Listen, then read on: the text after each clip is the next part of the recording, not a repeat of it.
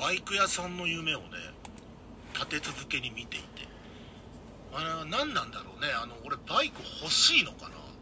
そんなんなんかね買ってね喜んでられるほどね悠長な事態じゃないとはね自覚はしてるんですけれどもね。今ねいろいろ大変ですからね。僕だって大変。皆さんも大変かもしれないけれども。逆だな普通な。皆さんも大変かもしれないけど僕だって大変が普通ですよね。言い直します。はい。あのいい夢だったらさ全然いいんですよ。ね？ good な dream だったらいいんですけどなんかどちらの夢もなんだかねあのトラブルっていうか、えー、喧嘩になって目が覚めるっていうようなはいはい。すごい疲れる感じで、う睡眠っていうのはこう休ませるために体をね休ませるために心もそうだあると思うんですけどちっとも休まんないんですよ。そんなん見てたら。ほいでまだ俺はねバイク運がないっていうかえーなんつったらいいんだろうな。あのバイク屋運がないっていうかあのほとんどのバイク屋さんは誠実に経営されてると思うんですけどっていう前提はあってね。その前提のもとに話すんですけどなんかねわずかばかりの地雷を踏んでしまうんですよ。ねうん。割と確実に、え確実に地雷を踏んでしまって。印象的なのがねもう俺30過ぎてましたよ。二十歳にも満たないような小僧だったらまあ分かりますけど。30過ぎてる。まあ自分で言うのもなんですけど年齢的にはこれもう大人って言っていいですよね。30だったら。ね。うん。まあね。それでバイク屋さん行ったんですよ。はい。で入り口入った段階まだバイク見てないの。入り口入った段階で。こんにちはっていうそうそうそういうその段階その段階、うん。その段階で半笑いの店員が出てきて なんかニヤニヤして半笑いの店員が出てきて。なんだこいつと思ったら開口一番だよ。うん。いらっしゃいませとかじゃないんだよ。うん。何買うの 帰るよねそんなんね。うんでなんか俺もあ多分帰れって言ってるんだろうなと思って、はいはい。その時キビスを返して帰りました、うんねおかしいよねそれね。車のディーラーだったらさちょっとありえないですよねそれね。そうだね。だん。家族連れで行くわ。な、うん。で子供がさ「パパスポーツカーにしようよ」なんつったらさお母さんが「私も運転するんだから小さい車じゃないと」みたいな こう絵に描いたような家族連れが例えば来てさでね。ディーラーの人が半笑いで近づいてきて「何買うの?」っつったらさ おかしいだろそれ。どう考えても。ね。他にもさ似たようなやつがいて2年ぐらい前割と最近ですよ、うん最近ですね。またねその別のバイク屋さんでバイク見てたら何の話もしてない状態、うん。ね。で、まあ、バイク僕黙って見てました。で店員が寄ってきてあなんか説明してくれるのかなと思うじゃんか、うん。おすすめがあるのかなと思うじゃんか、はい。い、つ買います 買えるよねそれもね。いやいや他のお客さんとなんかすごく俺とすごく酷似した。俺外見も顔も酷似したやつがね。他にお客さんがいてで間違えたのかなって思ったんですけど店内見渡してもね俺しかいないんだよ。あ機長さんしかいなかった。客俺しかいないんだよね。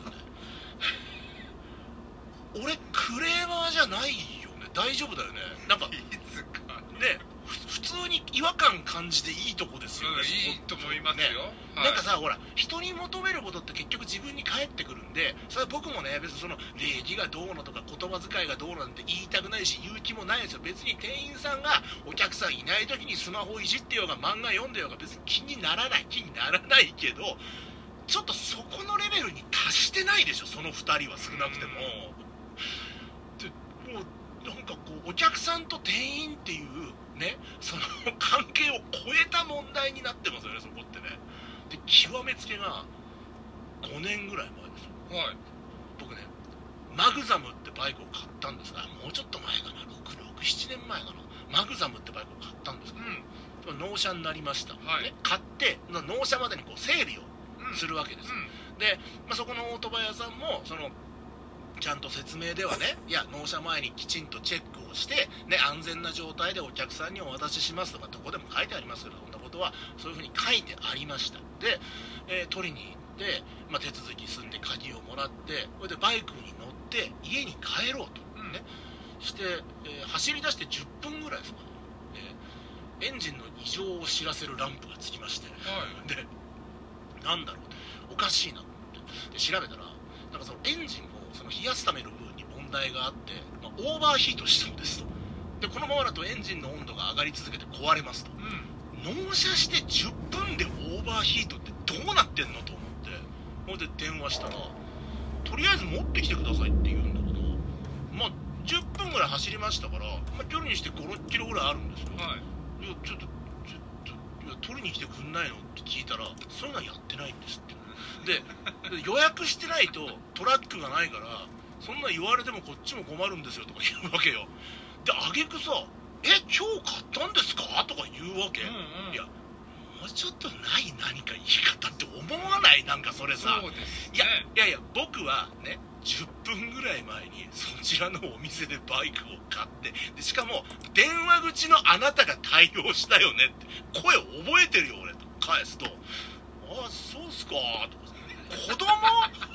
なんかさ留守番してる時にさ冷蔵庫に入ってたお菓子を食べちゃった子供みたいなさそういうすっとぼけをかましてくるわけですよ、うん。でちゃんと納品書に担当した人の名前書いてあるんだよ、うんうん。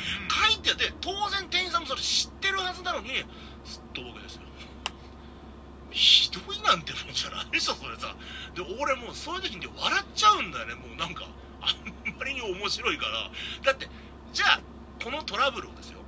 解決しましょう解消しましょうってなった時にこのやり取りは絶対出てくるし通話記録だって残ってるんだから大の大人が動かぬ証拠があるにもかかわらずしらばっくれるっていうのはさどういうことなんだと思うよね。あのねインターネット上のトラブルだったらこういうのはよくありますよ。そしてその場合は自らの非を認めない方が強いです。それはそれはそうだ。それはそうなんだけどでも対面でやってるわけ対面で話してさこれだって普通に考えてみこれ倫理観とか抜きにして単純に損得の話に落とし込んだとしても損しかしないよねこの対応って、ね。一切得ないよね、でもしかしたら可能性としてはですよ。可能性としては俺が店を出てすぐにそのバイク屋さんに強盗が入って、うん。すっとぼけろと。ね、お 俺らがここにいることを悟られるんじゃねえでこめかみに銃を突きつけられてるとか。まあそのレベルだったらねそれはまあわかるよ。それはわかる。でもその対応じゃ俺は店に行っちゃうから間違ってるけどね。うん。あもうああもうちょっと、まあ、話しても無駄だなと思って、うん、うん、うん、俺声出すだけ無駄だなと思ったからちょっとあの他の方に代わっていただけますかっつってねであの ちょっと変わってもらってねええ、それで、まあ、変わった人に一応話したら変わった人は普通の人だったんで、はい、え、え、えあのすぐ行きますと「ええあれトラックあるんですか?」ありますよ」って言われて「えあんのかよ!」っていう。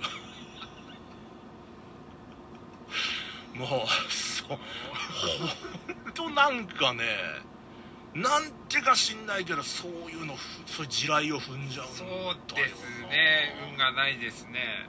なんあまだまだあのねえ？バイクで事故ったの。うん。バイクで事故に遭って車にぶつけられたんですよ、はい。でそれ修理に出したお店があったんですけどでそれがねそれ修理に出したお店があの夜逃げしたっていう。うん？修出したバイク屋が夜逃げした機長さんのバイクは預かって修理してる間にそうそうそう。夜逃げしたあのね夜逃げっていうかな空き家になってるの。で 一切連絡が取れない。の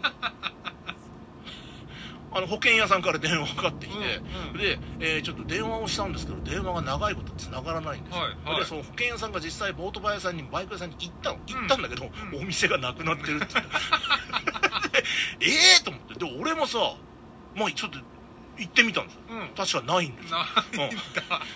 ない。テナント募集とかって入ってるわけ ええと思って。どんだけだよって。保険屋さんも困って俺も困って。えどうするんですかこういう時みたいな話になって。いやちょっとちょっと相談してみないと分かんないですね みたいな話になってて。でそれからまあちょっとどうにかしましょうって話をしつつ1ヶ月ぐらいかな。保険屋さんから連絡があってうん。うんバイク屋さんから連絡がありましたってお言うんですよ。うん。なんかそんな、何？探してたお母さん見つかりましたみたいなさ、そういうノリで、ね？ドアの向こうにお母さん来てますよみたいな。どんな辛いことになっても会いたいよなとかって。言われるわけだな、うん。関西弁じゃなかったけど。それでまあまああの「はいあ会いたいです」っつってあのバイク屋さんとね連絡取ったらさあの修理直りましたから取りに来てくださいとか言うわけ。もうことことも投げに言うんだよ。それでもうもう笑うしかないじゃんそんなのさ。それで取り行ってうん。さすがにさ「いやなんで急に引っ越したの?」って聞くよね。聞くよね、まあ言うよね。俺だってね。そう言いますよね。そうそうそう。なんで急に引っ越したのって言って「いや前から決まってたんですけどね」とか言うんだよ。じゃあなんでそれを俺に言わないんだよ、うんそんなさ「えじゃあちょっとちょっと伝えてよ」みたいな。そういう感じよ俺もさ。別にそんな喧嘩腰でいかないですよ「じゃあちょっと伝えてくださいよ」とか言ったらさ、うん。いやそれはうちの問題なんで。コントだよねもうそれね。ああ話しても無駄だなこいつっていうまた。いや。いやでも俺ね、うん。あのこの一連の流れであの唯一勉強になったのはあの突き抜けたバカになれば割とトラブルは回避できるなっていう、うん、なんか相手が怒る気が失せるぐらいのバカを演じることができたらあなんかそれはそれでこう生存戦略としてはまあ、うん。ありなのかなみたいな風にはね思いましたけれども。はい、えー、ということで 今日も参りましょう。中トロ吉兆の8サター